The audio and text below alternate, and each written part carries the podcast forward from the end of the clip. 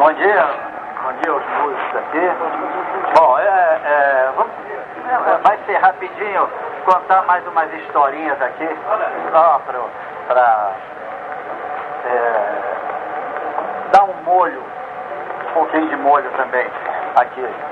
Bom, na, na, na, na, na última vez, o Josemir cantou uma música do, do garoto aqui chamado Duas Contas.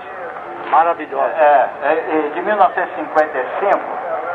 E tem uma história interessante que ele chamou a atenção que eram versos livres, sem rima. Tá?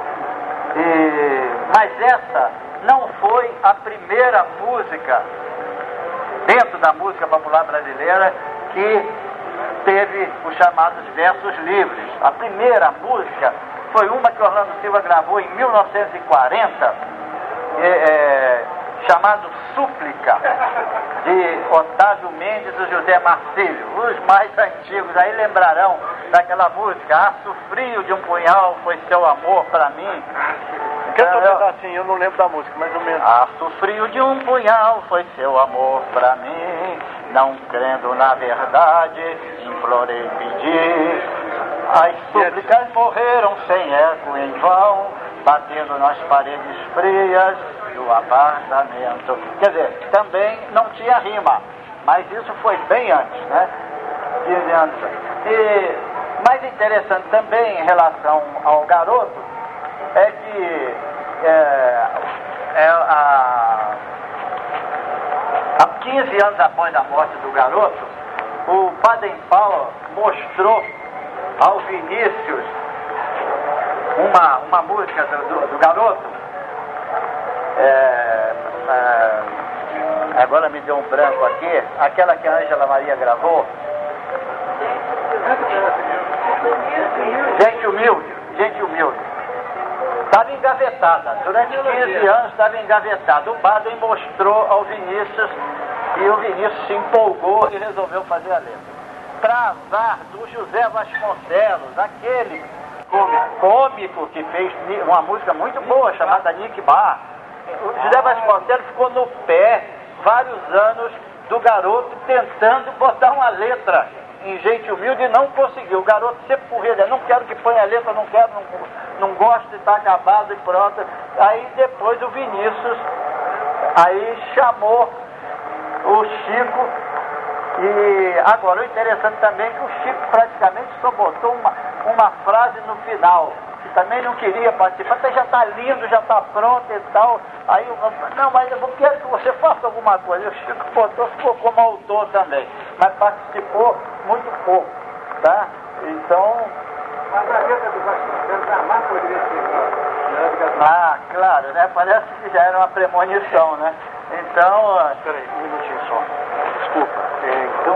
Desculpa. É, Nick Bar é música ou é letra do Vasconcelos? É letra dele. Letra dele. Maravilhosa. Quem já ouviu Nick Bar na voz de Dick Farney, samba cantando. Música do garoto, né? Música do garoto?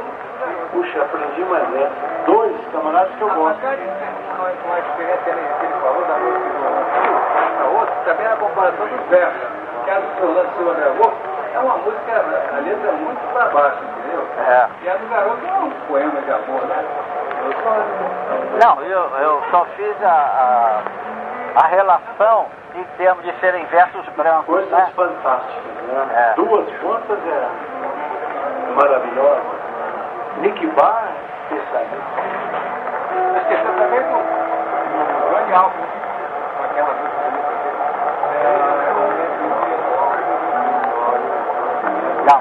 Canta, já canta pra Você nem sente que não tem chance. Ai, somente um dia longe dos seus olhos, fez a tal O Daniel que conhece essa música toda, mas não tem rima também. É tão bonito que não deve ficar na cabeça. É, mas o interessante é que historicamente, na época, essa música súplica, não tendo rima, causou um reboliço muito grande, né? Foi muito atacada e tudo, porque ninguém admitia que não tivesse rima, né? Estava ainda é, meu com a Semana de Arte Moderna de 22, os poetas modernistas, até que em 40 ainda não tinha, o pessoal não tinha se acostumado com, na música popular com ter rima. Bom, outro grande samba canção de 1942, que também tem uma historinha interessante, é As Maria no Morro. O Erivelto Martins, que era compadre do Benedito Lacerda, é, mostrou a música ao Benedito Lacerda e ofereceu a parceria, entendeu? E recebeu em troca o seguinte comentário do, do Benedito Lacerda. Meu compadre, isso é música de igreja, não vai fazer sucesso nenhum, joga na gaveta e resultado é, é uma, um clássico da música popular até hoje. Só que o cardeal do Rio de Janeiro na época considerou a música herética e foi proib, quis proibir de todo jeito. Mas graças a Deus a, a censura naquela época não estava tão é, é, assim desproporcional como foi em outras épocas e ele acabou conseguindo gravar a música. E outra coisa interessante é que muitas vezes um cantor esquenta uma música na noite, cantando na noite, a gente não pode esquecer que se for ver, não é só antigamente não.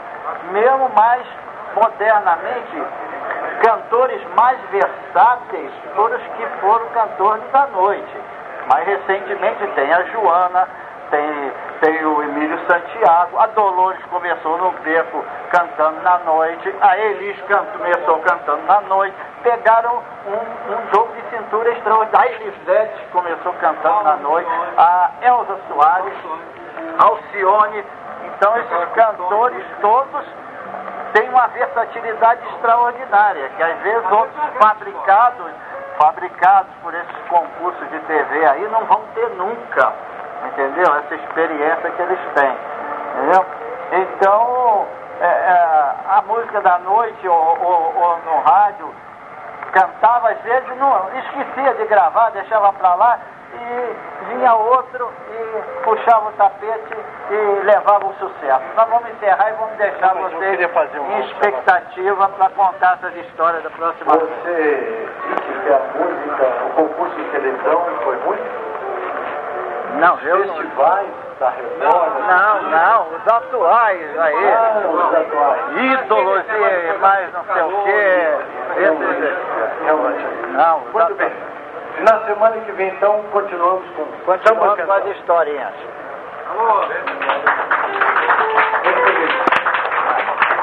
É uma reposição da nossa.